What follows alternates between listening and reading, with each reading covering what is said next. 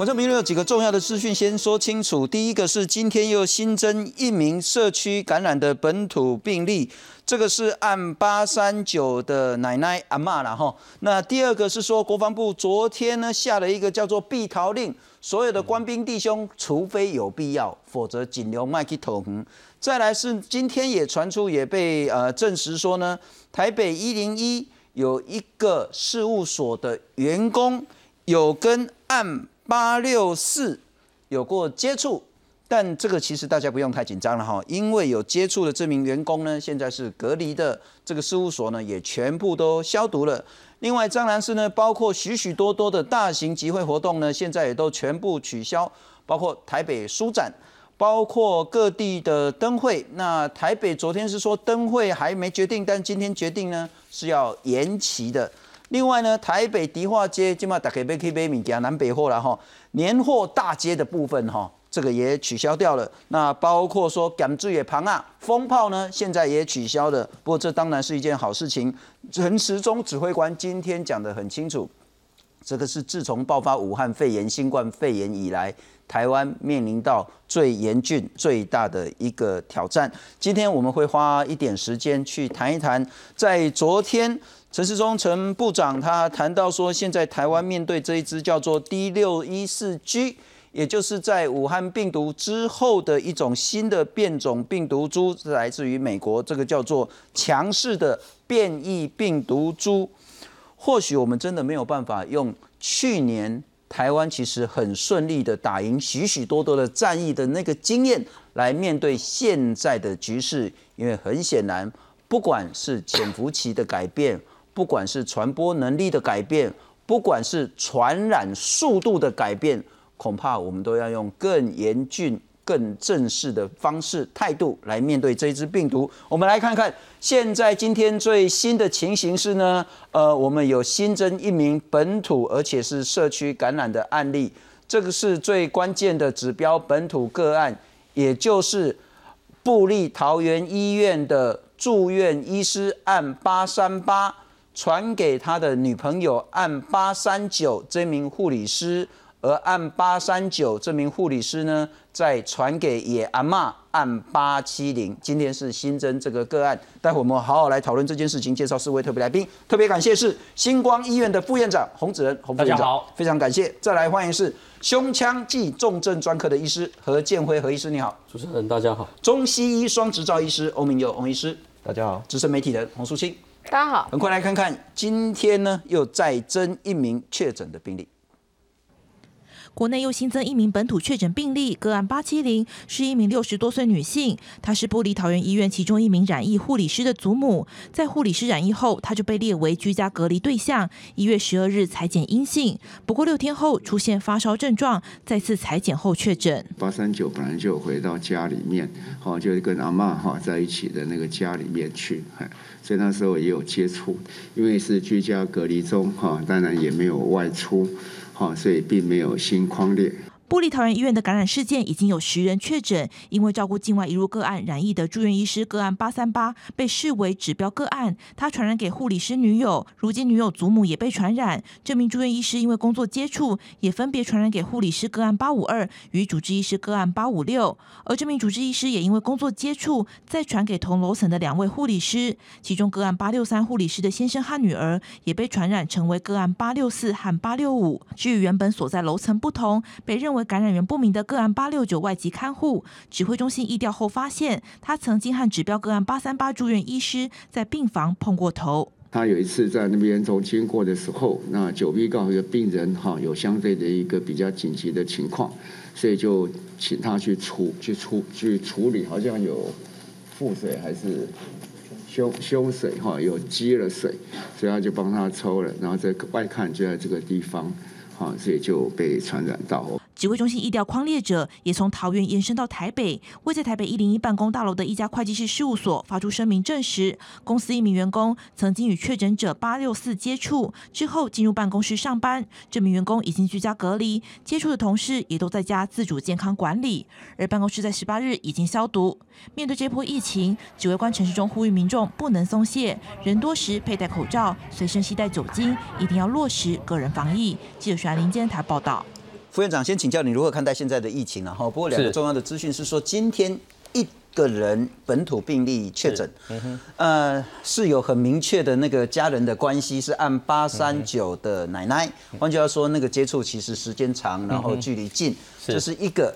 也许是比较乐观，因为我们没有看到其他不明的这些感染。第二个要请教，因为这个图会让人家担心，是说第一个，这是台湾第一次，因为之前在林口的部分，其实并没有医师。嗯哼那这一次是有医师，理论上医师再去做防护消毒，应该会更彻底、更直接。但这一次有两个医师，然后呢，传染的速度跟范围看起来比先前更加的严峻。一个好像乐观，一个好像悲观。怎么看 OK，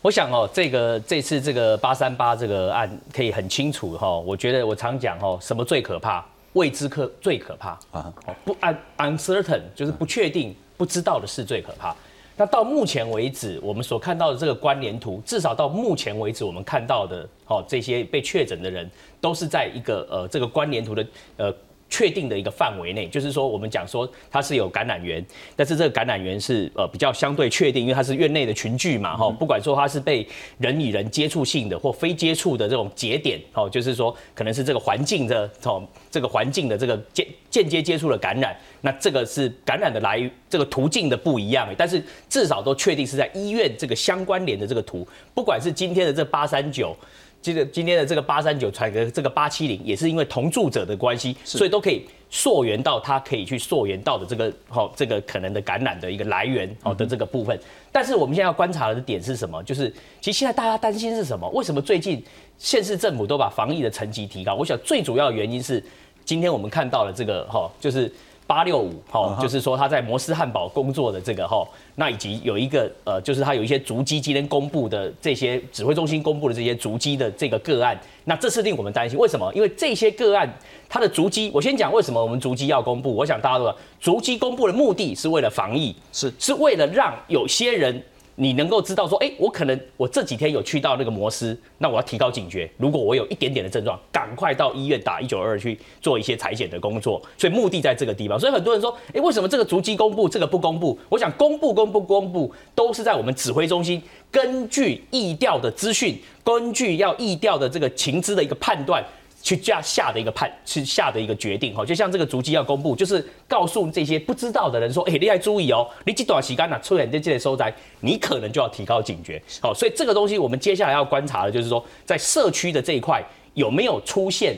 就是说不明原因的。就是说，哎，找不到感染源的，那这个当然会令人比较担心的，在这个点。但是到目前为止，即使后续的几天，我们发现跟这个关联图有关的，他的医护人员，好，譬如说有的人之之前是采是阴性，可能之后又采到阳性，但是只要在这个医院的这个关联图里面的这一群人，那我觉得我们都不用过度的去恐慌。为什么？因为这个都是在这个群聚事件里面的可能被感染的一个对象。找得到的、看得到的都不用太紧张，不用太慌张。是但当然现在其实疫情算是比较严峻一点点了哈。对所以我们大概就是再过个也许一个礼拜、两个礼拜，没有再可能要。到月底以后了才，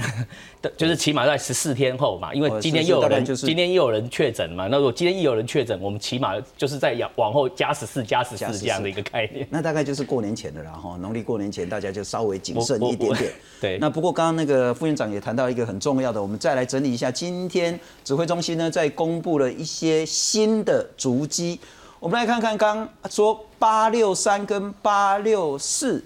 也就是这名后来证实的护理师跟他的先生。那他们呢？除了之前说有去桃园南门市场之外，今天呢又再增加了几个。一月十二号的时候，因有去桃园桃园市的广德海鲜餐厅；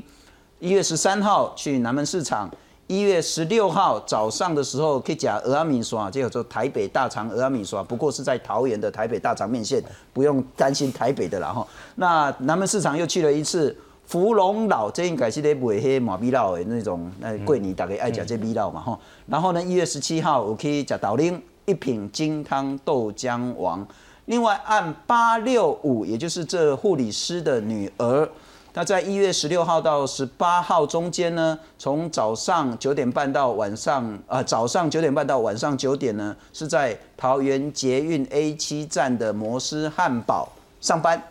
然后呢，他在一月十六号有去桃园三明的麦当劳。不过刚刚洪医师讲得很清楚，公布足迹不是叫你现在不要去这些地方，公布足迹是说拜托你回想一下这些时间是不是刚好你有出现在这里。如果有，你也不用担心世界末日啊。如果有，你注意自己的身体。如果你在二月之一号之前有发烧、有腹泻、味觉、嗅觉失灵，或者是有所谓的上呼吸道症状，请你赶快打一九二二，或者是说你知道你社区哪里有指定的这个医院呢？去做裁剪，千千万万唔通坐捷运，唔通坐巴士，甚至你若卖坐客人车，你都是卡一九二二。你要担心的只有说，你去回想这些时间、这些地点，你是不是刚好在那边？对。然后呢，也不是说很紧张，因为你身体还好就算了。但是你要注意一下自己的身体状况。而这些场所全部都已经消毒非常非常干净，所以不需要再做额外的恐慌的事情。我再请教一下何医师了哈，呃，危机还没解除，对不对？呃，应该说就让大家提高警觉了哈。那我先先给大家看一个图，就大家现在有些人就会很觉得很恐慌，因为。前进前进这个前力指挥所，或是哎现在有一些社区感染，那有些人就会末日啊，就觉得说，哎，是不是我现在就是出门都会遇到这个 COVID-19 的病人？嗯哼，基本上我们看一下这个图哦，基本上大家不用太恐慌。我们可以看到，就说这个从院内感染进展到就是大规模社区感染，其实它有分几个阶段哈。是第一个阶段就是说，哎，我就是很明确，像八三八八三九，然后或者是这个护理同仁这些，我就是很明确的接触史，那它局限在这个工作上面的接触，那它的。很明确，就是可以有明确的这个工作上接触或这个接触上的这个部分。那我们就是在第一个阶段。那它现在有点介于第一个阶段跟第二个阶段之间。为什么？就是说，哎，我们有零星的这个社区的案例，比如说，哎，这个同住的家人啊，护理师同住的家人，是，或是这个呃奶爷爷奶奶，然后就有这样子的这个零星的这个社区的感染。但是基本上你可以发现，就是刚才洪副院长有提过，就是他们的这个连接都是非常清楚。一开始最其实我昨天最呃最烦恼是这个外佣，是因为一开始这个外佣，哎，他在这个所在的楼层是完全跟这个专责病房是不一样，不是这个八三八跟那个另外一个呃耳鼻喉科的医师的楼层。那我很怕就说，哎，它是一个黑数，假设它中间我们连不起来了。中间连不起来的话，第一个就是说环境可能感染，嗯，那第二个说就是其实我们知道这个外佣他们常常会就会有这个群居的，他们自己会有一个小团体，休息的时候聊个对对对，他们自己会有一些同乡啊，就是联谊的部分。假设中间有一些是黑工或者是这个逃逸的外劳，你真的要追的时候追不回来，嗯，好，还好今天就是有调查出来，哎，他其实跟这个最开始源头八三八其实有接触，那我的心中的大石头就基本上就放下。那我们可能要放一半就好，对对，放一半，因为还没有完全证实，因为至少过了两个月再说。比较担心说，哎，如果接下来有一些哦，就是有些案例，然后被检验出来，但是我们没办法很明确的把这个连接连接起来，所以就进展到第三阶段。OK，那甚至进展到第四阶段，说，哎，就是已经这个社区内啊，比如说，呃，但我们现在不是这样的阶段，假设这个呃摩斯汉堡或者是接下来这些社区的接触哈，不管是这个学校啊，或是摩斯汉堡，或是像这个什么呃辅导院。假设又有其他的这个社区感染的话，就是我们就是进入这个大规模社区感染的一个前兆。不过目前看起来都没有，所以大家不用太担心，因为我们还在第一跟第二个阶段之间这样子而已，毕竟还没有进展到第四或第五个阶段这样，所以大家不用太恐慌。但我们现在要做的是料敌从宽，我们先假设最坏的状况是说，可能可能在社区里面很可能有所谓的病毒。所以，我们现在大家用这个态度来去面对，然后把它压下来。就算是有，只要大家防护得当，这个就不会再衍生到第三阶段、第四阶段，甚至第五阶段。是的。所以现在全台湾在做的是这件事情。我再请教一下素清了哈。所以其实教你讲啊哈，习俗啦哈，当然五万阿弥陀佛啦。明仔载无，后日无，大后日无，两礼拜拢无所谓的不明确的社区感染的话。两个礼拜之后，台湾过关。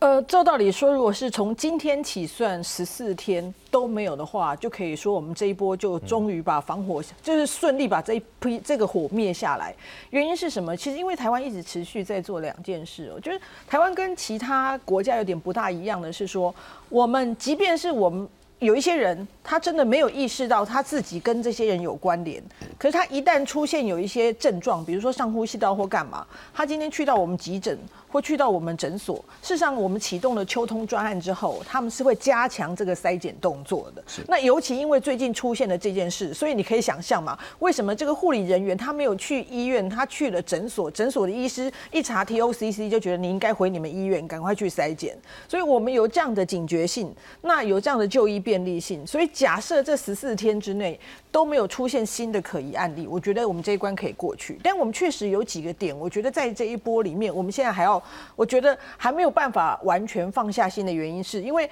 六四六五六九。这好处是说，他们其实目前看起来都是相对，要不就是工作上，要不就是生活当中相对亲密接触，他们才被传染。所以虽然一直传说说这一支病毒好像比当年我们。呃，武汉肺炎刚发生的时候的那支病毒传来台湾那支病毒，比起好像传染力更好。可是至少之前在目前的圈子里面看到，都是还是要有密切的生活或密切的工作接触，所以至少这是好消息。但比较不好的部分是因为，就像刚才讲的，你可以看到我们这个。按六八六九在九 B 对不对？所以如果从这个医院的楼层，照道理它本来应该限制某些楼层收治我们的这些新冠肺炎的患者，可是它事实上不只局限于那个楼层出现病患，从九 B、七 B、六 A、十 B ICU 全部这些都有的情况之下，告诉我们一件事情，就是在这个医院的环境当中啊，其实可能到处都有机会有，所以现在。卫生福利部做一个非常好的事，就是他现在呢，等于是逐步清空之后，把人员回来就地隔离跟居家检疫。他这种集中式检疫的方式是用来应变这次最重要的一件事，因为我们当时错失先机。我们当时因为筛检一阴性之后，我们把一些人放回家去，反而造成了六四六五或这些来。但是我们现在重新把他们拿回来，可是我们有没有全部拿回来？现在是这个重点哦。为什么？你看八六八，我没记错，他是三采阴之后第四次才阳性。好，然后所以这些我们当时本来曾经一度说我们要扩大筛检，包括外包的清洁员干嘛，但是其实是没有的，没有的。我们有没有办法？这个时候告诉他们，就算你真的没有被筛检，或者你是阴性，你必须就地，不是自主健康管理了。真的，只要跟这一波有关，你应该都是就地停止自己的移动。保护自己，保护家人，保护他人，尽可能的不要移动了。所以这是我们要在做的事，才能真正让十四天过去之后，不然会有不不不停的十四天，因为你只要再加一，就又又往后十四天了。嗯，对。好，那吴医师，我要请教你，呃，更难的问题了哈。是，我们如果回到这一张图，我们可以看到几个蹊跷的点。最关键的本土指标个案就是布利桃园医院的案八三八这名住院医师。他是在加护病房，他是在七 B。不过住院医师本来就是各个楼层的，因为他 loading 是最大嘛，吼，工时也最长，所以他一定到处走。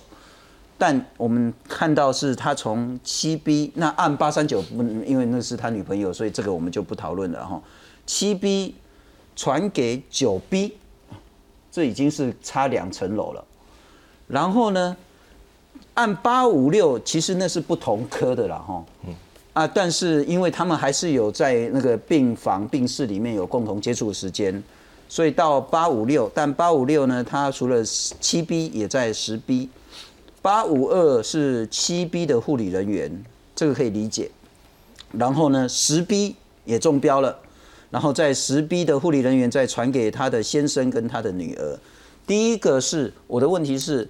医护人员理论上防疫消毒工作应该是做得非常完整的，所以大部分时间一定都有戴口罩。如果在这样的时候还会被感染，该如何理解这只病毒？这是一个。第二个，我觉得最大的关键是，如果我们从最早的根源按八一二，那应该是在上个上上个月，他是一月三号确诊，一月三号确诊，那今天才一月二十，是，也就是也不过是两个礼拜的时间。当两个礼拜的时间可以从八一二传到八三八，然后到八三九，到八六九，到八五二、八五六，再到八六三，再到八六四，再到八六五，很显然，它有一点打破我们潜伏期的长度，也打破了所谓的这个人传给另外一个人，另外一个人传给下一代的人的这个速度。时代间隔时间，这两件事情我有点困惑。对。呃，这个就全部牵扯到一个世代间隔。那我必须要从比较基本的先快速带大家了解一下。D 六四六一四 G 就是在六一四位点，它是有一个天天冬氨酸改成一个 G，就是甘氨酸。那取代之后，它对 ACE 的那个结合力增强了，亲和力增强。那这件事情其实我们之前在谈变异病毒都有谈到，哦。但是另外一个特性是，它在它上皮细胞你感染之后，传到下一波你的细胞，再感染到下一波细胞，造成一个病毒量快速增值的这个速度也变快了。意思就是我们原本要累积到一个足够的病毒量，才能传给下一个人。但是这可能一个世代间隔是五天，可是现在它可能不需要五天。对，这个病毒在三四月的时候慢慢成为世界的一个主要强势的病毒。那我们台湾当时与世隔绝，所以我们没有经历过这一波。所以我们我想快速带大家看一下美国、英国，他们都是经过这个 D 六一四 G，那他们产生的是一个什么样的状况？那美国他很想努力的把这个 D 六一四 G 压下来，好，但是。他却压不下来，那我们都会觉得说，美国人是不是就是卫生习惯太差，都不戴口罩？他们实在太混蛋了，这样子，完全不顾那些老人家的死活。那我就要证实我这个想法，我就去找一个数据。我觉得流感，两个都是飞沫传染，两个都在秋冬造成。OK，我去找美国的流感季，每年流感季，这从四十周、四十二周，每年都高起来，都高起来。每年的流感季他们都高起来，可是今年的流感季完全拉平。代表美国应该有做对一些事情，好，已经让流感是这个飞沫传染是不会被继续扩展，但是这个 D 六一四 G 却完全压不下来，所以英国也是一样状况。那我就要带大家看到 Science 在上个月十二月十八号的这一篇论文才刚出来，他把野生种跟 D 六一四 G 去做一个呃病毒量，感染的第二天、第五天、第八天的病毒量。跟 D 六 A 四 G 变种的病毒量没有差别，症状没有差别，但是有一个差别是怎么样？他故意把一只健康的老鼠跟病老鼠关在一起，野生种的这个健康老鼠第二天完全验不出病毒，到第四天才会验出一些病毒来。好，所以它传染的速度大概就是我们以前的概念，大概四五天。可是 D 六 A 四 G 健康的老鼠关在一起，八只中第二天而已哦，八只中有五只第二天就被传染了。所以这代表我们一个世代间隔的问题。所以很好玩的是，在这个一月八号，我们的案例这个指标案例八三八，好，一月八号，他传给这个主治医师的时间，其实我们不知道。陈时中说我们现在传的四波嘛，哈，一波、两波、三波、四波，我们第四波这个人刚好他三采阴，最后才采阳，给我们一个很好的一个确定，就是说，OK，他是在这个时间才发病的，那代表。这两个时间是确定的。他既然能够从一月八号到一月十八号这十天内传了四代，传了四代，嗯哼，所以代表这一次这个 D 六 A 四 G 的病毒，它的四代间隔是不是我们以前那种五天的概念？它大概就是两三天，两三天，二点五天一代，二点五天一代。那什么叫二点五天一代？我举一个例子哈，假如一个月三十天，我们以前是五天一代的话。我们三十天大概会有六代六波，以我们 R 零值大概二来算的话，就是二的六次方，就是六十四倍。所以一千个人，他在三十天的六波，没有人为干扰下，没有防疫的状况下，会传给六万四千人。可是如果你是二点五天就一个世代的话，那三十天会传给十二波，十二波二的十二次方，一千人可以传给四百零九万人。这个差距是非常大的。对，是。也就是为什么美国失控？我们现在遇到的是美国那一支病毒，对，就是美国那。为什么美国一直拉不起来？就是因为这种世代传递的速度太快，变得太快太快。台湾现在我们还可以防微杜渐了哈，毒啊黑会被斗起来，人家跟个炮花。安娜伯兰德也算步上美国的后尘。我们再来看看，其实这也是昨天当陈时中讲说，台湾现在这一支病毒叫做变种的。强势美国 D 六一四 G 这支病毒那种所谓的变种跟强势，让我一直耿耿于怀，心里就是一直很很不踏实的情形。那会导致说，我们如果现在没有办法全民一起把这支病毒压下来的话，那就是病毒把我们全民压下去了。我们来看看这支病毒该用什么样的态度来面对。布利桃园医院爆发新冠肺炎群聚感染，才经过短短九天，就已经有十个人确诊。疫情指挥中心发现，病患感染的是新冠肺炎的变种病毒。它是一个基本的变变种的病毒哈，跟第一波完全第一波的那样的病毒是不一样的。换句话跟我们的去年的病毒是不太一样的。不过现在世界上大部分都是这个病毒，它属于一个强势的病毒哈。指挥中心表示，过去新冠肺炎的潜伏期通常是五到七天，但这次的潜伏时间只有两到四天。经过病毒序列比对，病毒属于 D 六一四 G 变异病毒株。传染性更强，但比较不容易引发严重症状。就是分别是大概去年的二三月开始哦，在欧美开始流行的这一个呃，后来就是我们欧美反国潮，其实也都是以这个病毒株为主。那刚刚部长所说的哈，我们目前这个呃检验出来的呢，它并不是呃最近这两个英国或者是南非的变异株。这种病毒株在美国广泛传播。感染源头按八一二也是从美国返台后确诊的病患。记者综合报道。我们很快再来看看第六十一 G 六一四 G 这只病毒，啊，这个叫做优势的变异病毒株。这个是 WHO 在今年一月的时候正式通报说有四种新的突变种，其中台湾现在面对的是 D 六一四 G。这个在今呃去年一月下旬其实就出现了，在欧洲跟美国五个月之后。取代最早的这个 SARS-CoV-2 的病毒株，成为全世界的优势病毒。比起原本的病毒，更容易感染人体细胞，繁殖的速度更快，传染力是原本的三点七倍到八点二倍，但致死率降低了。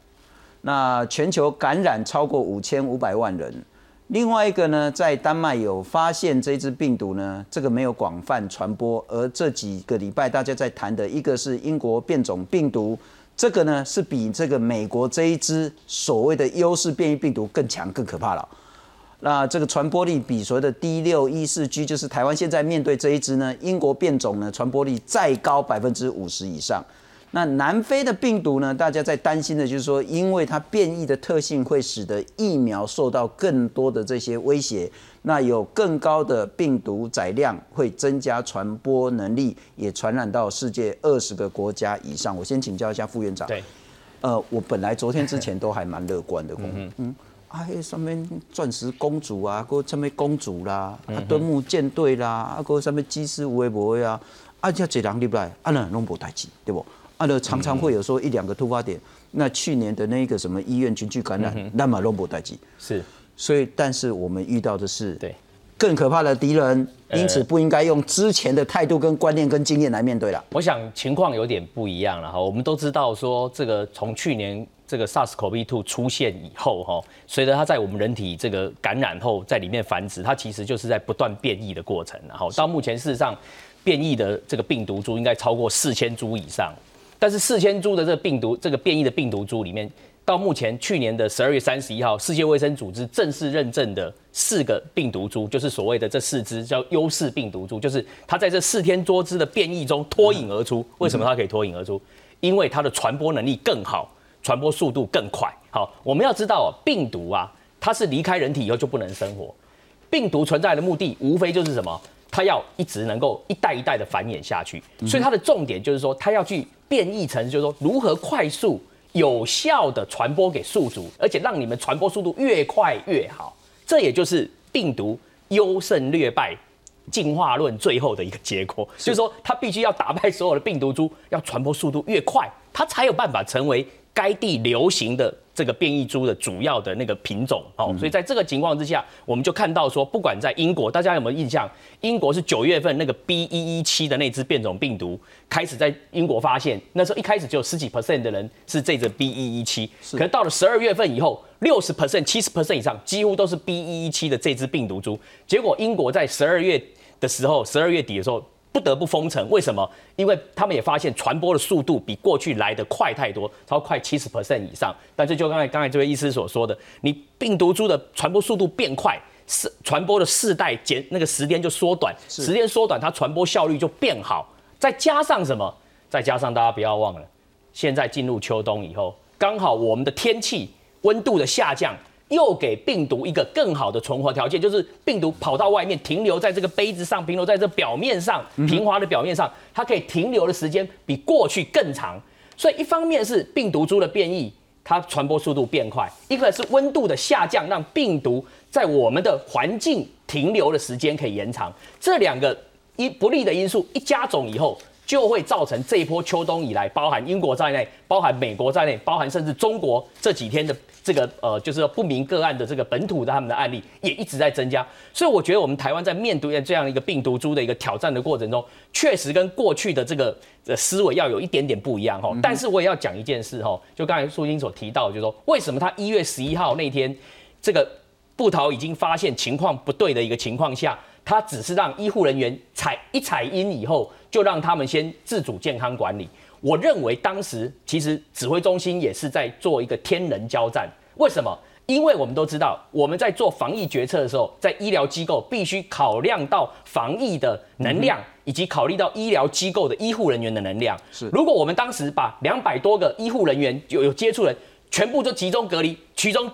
居中给他隔离起来的话，马上两百多个医护人员没有办法在第一线工作，那逃逸就就大概没办法。对，所以这个就是一个很 critical 的决定。是，好，所以他们的判断说，好，没关系，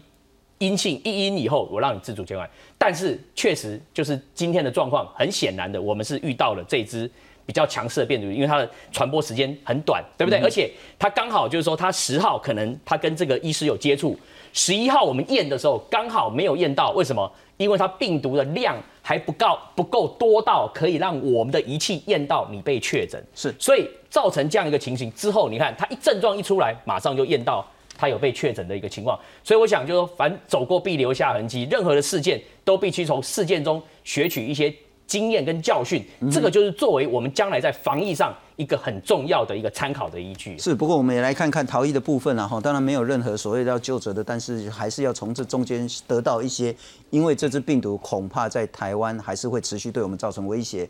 呃，部分逃逸医院的风险区呢，其实早就已经清空了。包括病患，昨天我们谈到两百二十个病患呢都转院了。那出院之后呢，还是得居家隔离十四天。那期满了，也不是说你就可以拍拍照，还是要再做裁剪。那留院的部分呢，是一人一室分仓分流。那已经转出院的这些患者跟陪病的人呢，启动健康关怀回溯机制。我再请教一下何医师了哈。那这一次其实对逃医所有的医护来讲，他们压力都很大。那理论上心里都应该蛮低潮的，但我们从这一次可以得到什么样的一些经验，作为之后的防疫的准则？呃，应该说我们不管是照顾这个专责病房，还是这个专责病房旁边这些可能那种就是绿区的这些医护人员哈，随时还要有警觉。只要你就是有这个相感冒相关的症状，你只要看你周遭的同事也是有相关的症状，你就应该主动去做这个筛检动作。嗯哼，那。我们一开始也很怕，就是这个有这个寒蝉效应，说，哎，一开始就就责的话，会导致这些医护或者这些医师不敢主动通报。那至少目前看起来，这些呃护理师或这个医生并没有这样子的寒蝉效应，所以所以他们也就有症状的时候，立刻就是在就是第一时间通报，所以。目前至少看起来就是，就像我讲，这个 link 至少还是很清楚的。是，那不管是传到这个，即使传到家人啊，或者是传到这个妈妈或者是外佣，至少这个 link 还是清楚的。所以我觉得大家不用太恐慌。那只是说，很明显看得出来，这个传播速度越来越快。所以我觉得大家只要一开始有症状，然后甚至感冒发烧。流鼻水，那不要说哎，跟之前就说哎，我就是有过敏性鼻炎啊，我就是在这个季节就是这样子，就是很合理。但只要是医护有这个群聚的状况，它就符合就是这个扩大筛检的条例。我觉得这医护就不要就不要客气了，觉得自己有这个疑虑的话，就去做筛检。了解。那不过我再请教一下何医师了哈，刚刚如果你如何看待 D 六一四 G 这一支所谓的优势的变种病毒？第二个还是刚那个问题，从两个礼拜前。按八一二确诊，到关键本土个案按八三八证明住院医师跨楼层，然后呢，在两个礼拜内可以传给另外一个医师，传给好几名护理师，然后再传给护理师的家人，再传给护理师的女儿跟他的先生。这支病毒有比去年最早的时候我们在打仗的时候更加严峻吗？呃，刚刚其实翁医师跟那个副院长都有分析过。那我觉得其实去年按这个按三十四或按二十四时候，我其实有提出一个点，哈，就是那时候其实也是一个院内感染，而且是不明原因比这次更严峻。虽然这次的速度比较快，但是那时候是呃这个感染来源不是很确定到底是哪里来的，就是有一个不明原因的社区感染，然后就到了医院，然后造成院内感染。那那时候其实环境的清消的部分，那时候的指挥单位似乎没有给大家一个很明确的呃原因，说哎、诶为什么不同病室照顾这个不同病人的护理师也会互相感染？那时候我其其实这时候其实有提出一个理由，就是说其实这个环境都到处会存留这个病毒。那目前指挥中心是只有在这个医师室有检验出四处的病毒。那我们要记得，就是虽然这个医医护都有戴口罩，但是他在还是有把这个口罩拿下来，时间还是有用餐的时间。是他不知不觉中还是会把这些呃，假设他本身有带病毒，还会把这些病毒喷在比如说键盘上啊、手把上。那如果你去摸这些键盘手把，你觉得你自己在绿区，你就去摸你的眼睛、鼻子、嘴巴的话，就会像可能像这次的案例这样做感染。所以那时候我在这个不明原因就是暗散室的时候，我自己就会做一个反误，就是因为我没办法控制我的手去摸我的眼睛，是所以我自己会戴一个就是就是类似那个护目镜，去防止自己手贱去摸眼睛。那就是时时提醒自己说，哎、我只要摸到把手或什么，我就是要比照我在脏区的这个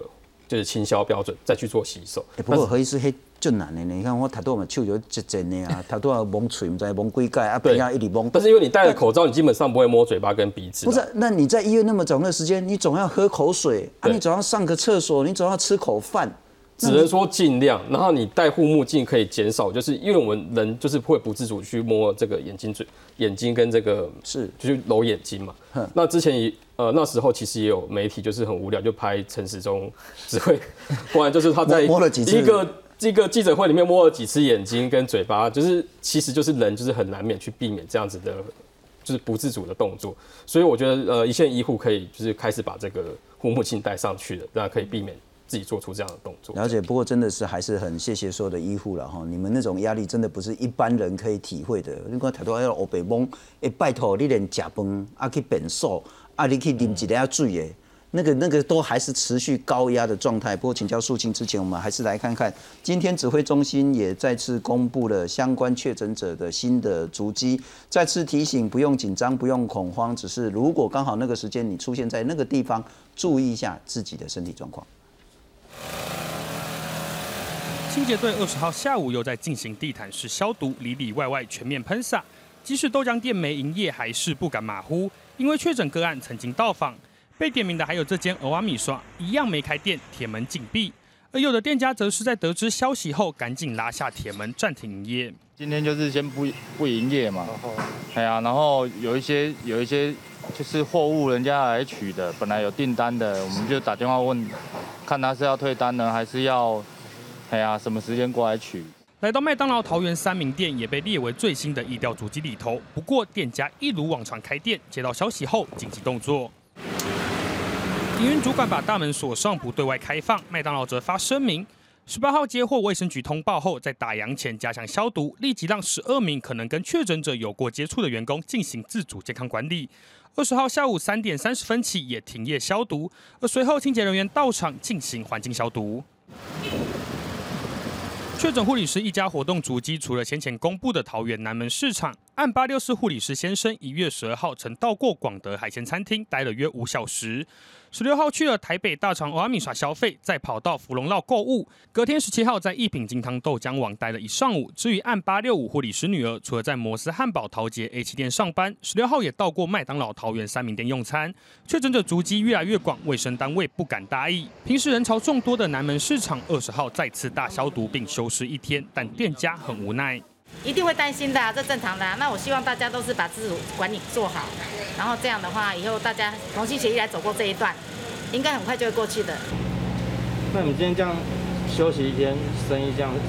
受影响多大？没有关系的，大家安全就好。有一甲子历史的桃园南门市场受疫情冲击，预料生意大受影响。管委会虽然加强宣导民众和摊商全都戴口罩，但民众担忧还有微爆弹，也表示会减少到南门市场采买，让摊商大叹这个年难过了。记者传讯陈立峰、詹淑云桃园报道。哎、肃清我就矛盾呢，我然后啊呼吁大家要谨慎，啊又不要紧张啊，如果大家放轻松，搞不好这又会变成一个破口啊，如果大家紧张的要死呢，可能又会所谓的过犹不及。到底是爱紧张还卖紧张？所以之前我从这个 COVID-19 开始的时候，我们的 slogan 就是要谨慎而不紧张。黑啥意思？就是说，该做的动作都做了之后，你就不用再吓自己。OK，哪些是该做的动作？我觉得其实我们这一波会这样子，还可以相对，我觉得还安全。是指挥中心不知道当时哪来的神来一笔，在十二月一号启动了秋冬专案。嗯哼，所以我们启动了秋冬专案之后，我们所有八大的场所全部都要戴上口罩。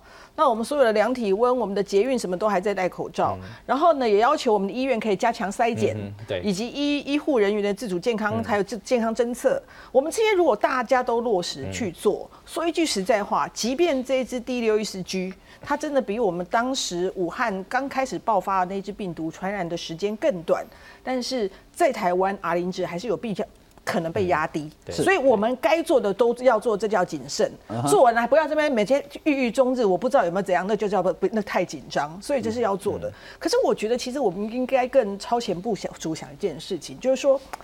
其实我们到春节之前，其实还有大量的人要进来。那进来的已经不是只有第六一四 G，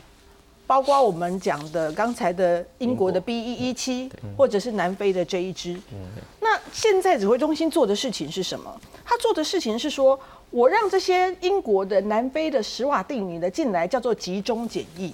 可是现在来看，那在医院收治这些如果被拦截，在机场拦截的 B 一一七，在机场拦截的这个南非病毒之后，他收治到这些医院之后，我们有没有必要再看一下他们的这个 SOP 是不是反而应该要在这里这里做？是因为检疫的方式对这支病毒来讲，应该意义没有那么大，反而是我们到时候面对他们该怎么做。我现在比较乐观是说，当布桃他开始，因为他人员要被集中检疫隔离了之后呢，人力有限，所以有些病患陆续可能没有办法收治，很多的医院都伸出援手嘛。包括要我要给一百个一百个赞的那个高雄荣总好了，他的他还公报说我们我本院即将开始收治这个新冠病毒的肺炎，请大家不要随便什么用妈呢？我但是我觉得非常好，就是什么？就是医院自己都不把疾病污名化，医院都觉得我收治新冠病毒，我就是有收。从医院开始，我们不认为这是一个不能讲的事实的时候，全台湾的民众都要知道，收新冠肺炎没有什么，就是就跟他收流感病毒是一样的。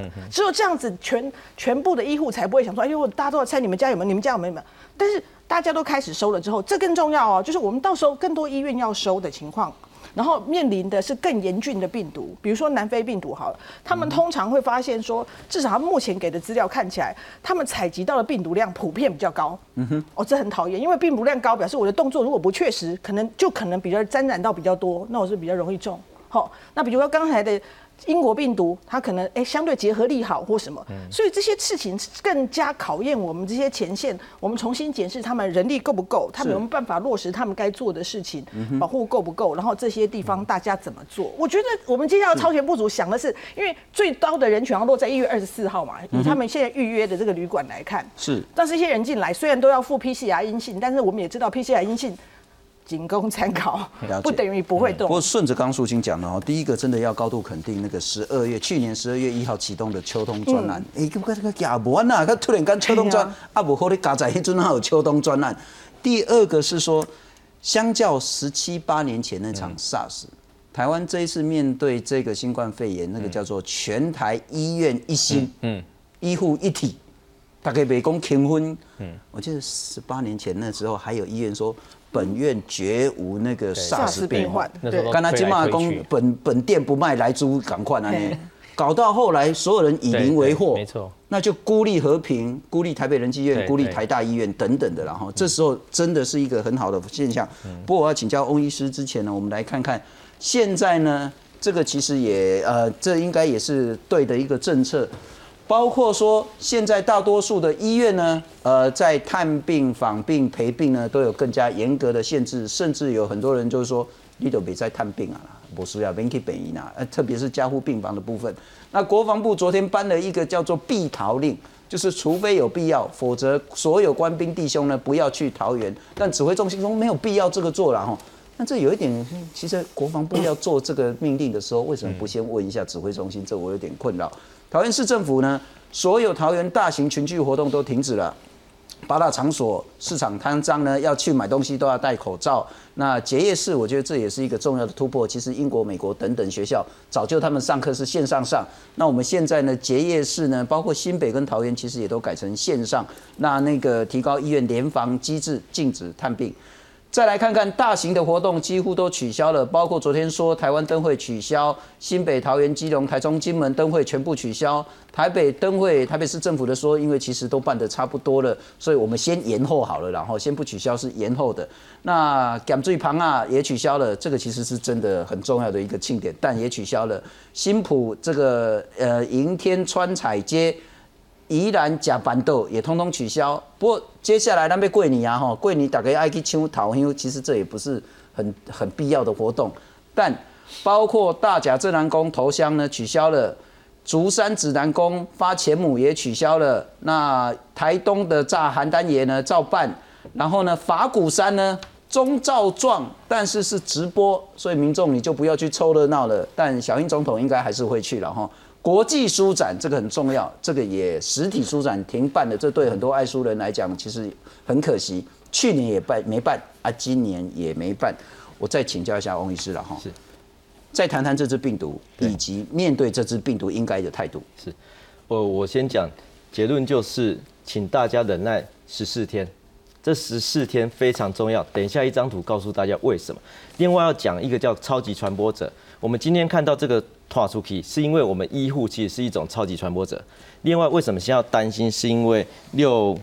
八六四八六五，他们也是一种超级传播者，因为他们一个是预症人员，八六五是店员，素食店员，他会面对非常多的客人，而且他在被裁剪的时候，CT 值是低的。好，所以它的病毒量是高的，所以在这两个礼拜应该算是台湾的关键期。但是我要讲，如果是回到一般社区来讲，呃，英国之前有对这个 D 六一四 G 去估算他们的 R 零值一点三而已，一百个人会传给一百三十个人每一波，所以并不是那么夸张。我们这次看到我们一个人可以传四个人、两个、三个，是因为我们这些人属于超级传播者。OK，如果我们没有在意的话，澳洲是一个防疫的模范生。澳洲防疫模范生，他们在墨尔本，在这个维呃维吉尼亚州这边原本都没有病例，而他们最后在去年夏天爆发一个四个月的疫情，封城四个月才压下的疫情，原因出在哪里？防疫旅馆，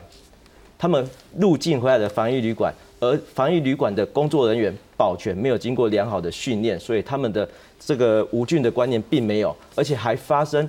那个饭店保全竟然跟呃这个隔离的病患竟然做性行为。然后再把它带回去给自己的社区的家人，然后最后扩散出去，变成一个这么严重、每天数百人的一个疫情，花了四个月才平息。所以一开始也是从一个人开始的，所以这个前面的这两个礼拜，如何把这个一一个、两个、三个压回来，是非常重要的事情。所以我要讲到就是防疫旅馆入境的事情，医生、医护一直挡在这一线，我们台湾的前线是非常清楚的。所以只有国外回来的病毒，社区大家是安全的，安居乐业。今天不小心有一个箭射到我们医护人员，但是我们社会千万不要去检讨说啊，这个医生懈怠了，SOP 没做好什么，不要用这种心态。他们是我们很重要的。不服他就算了，还踩他两脚。还踩他是忘记了前面他挡的这么辛苦。但我要讲，一月十四号、十二号我们这一波疫情出来，十三号、十四号入境，每天入境淘金四千一百人。四千六百人，我们都知道苏欣讲的非常好，就是那个入境前三日的 PCR 根本就是一个非常有风险的事情，因为它可以接受你假日不算数，而且它可以接受你是报告日，所以裁剪日到你上飞机可能已经六天的事情，六天的事情你绝对可以有发病在飞机上发病的空间，而但是我认为我阴性，我也认为我旁边阴性，大家都认为自己都很安全，所以在飞机上发病防护上。哎，这个风险就很高，而且这四千六百人每天你就是漏掉那个两三个、两三个，就是我们每天报的境外一路嘛，两三个、七八个，谁照顾？医护照顾啊，医护照顾啊，这个前线是这么辛苦，而我们没有给他盔甲，我们到目前连一箱的疫苗，至少给我们前线医护一箱疫苗，要打不打那另外再讨论，至少愿意打的人给他们一个疫苗，有个保护，那就不会有今天这样的事情。嗯哼，对，所以这两个礼拜，我想。医护非常辛苦，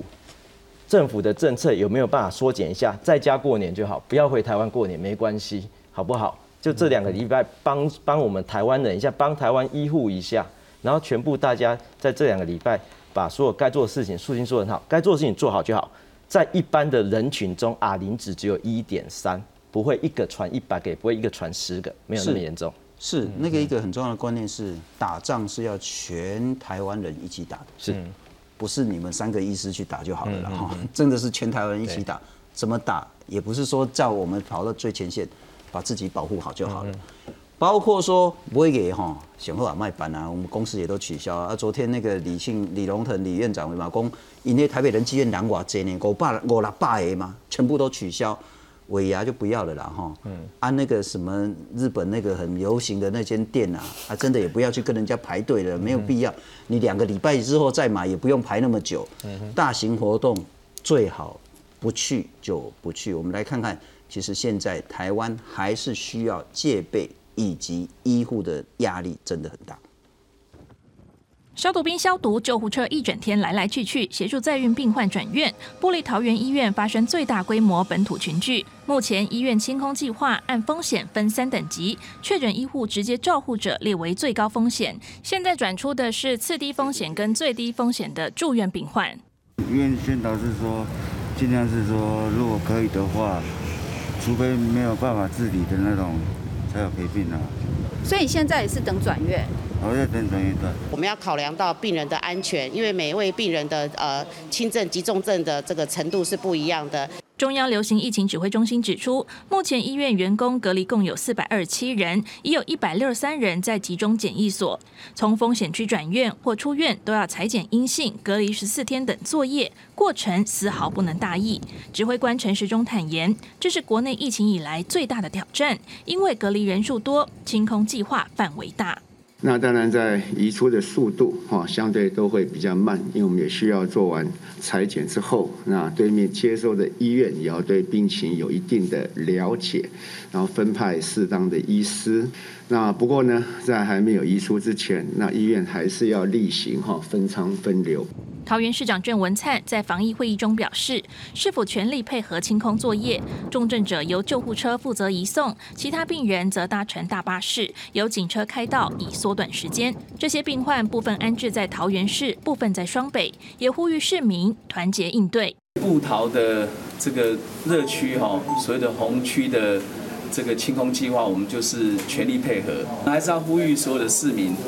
那么大家要冷静、团结，支持医护人员，支持防疫人员，我们一定可以度过这一次疫情的挑战。对于外界质疑，桃园只有六十三个病房能收容，量能不够，郑文灿回应，目前已针对四类急重症，包括心血管疾病的部分，启动院区转介的机制。优先到林口长庚医院，其他依照类别转介到别的医院。八家区域医院都已经同意提高急诊、门诊、住院能量，保障市民就医权益不受影响。记者詹淑云、郭品慈、吴家宝综合报道。哎，副院长还是请教你了哈。这个时候，嗯啊，当然你们医护很清楚自己要做什么，指挥中心也清楚自己要做什么。那人民该做什么？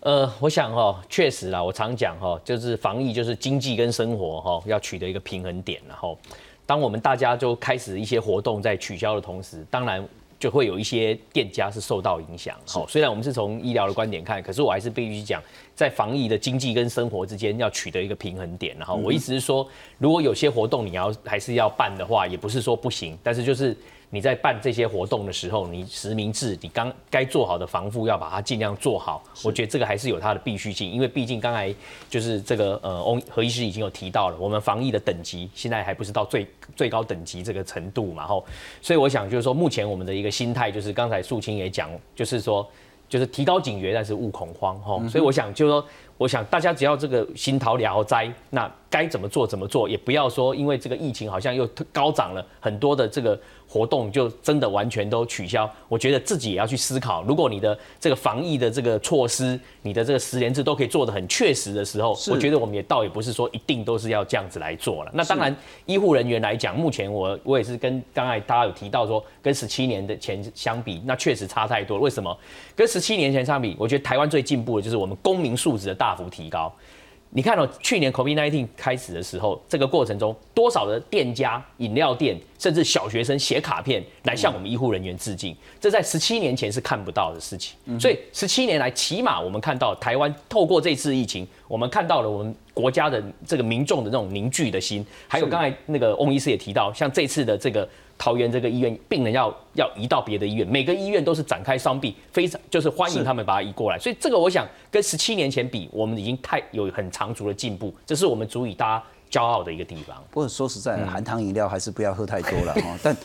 不过这也是一个心意啊。那你去看哦，当那个陈世忠说溜嘴说是布利桃园医院之后，大家不但没有去说制造恐慌或是歧视。大家都一直上胖、上音疗、上卡片啊，不过含糖饮料真的不要喝太多。但我再请教一下何医师，现在的医护，我们如果谈谈整个制度好了啦，因为大概民众都会很挺，可是很显然你们还是需要一些不管是制度方面、资源方面的一些协助，那会是什么？呃，我觉得这些专责医院呢，就是因为我们现在还在停留在就是这个抛弃式的这个，不管是兔宝宝装或是这个防水隔离衣，那其实国外或是这个比较进阶，它是有这个镇压的这个。呼吸就是呃这个防护罩，我觉得这个给这个专责医院，尤其是重症的，应该其实可以填够。那一套可能要三四万，那我觉得这些重重症的专责，他本来就是肩负这个重任，我觉得这个钱就比较省了。是，台湾这部分的资源应该还够了，而且你要让他们在第一线专责打仗，对他病毒量就最高，你就给他最好的防护装。对，这是很重要的资源配置的问题。谢谢你收看。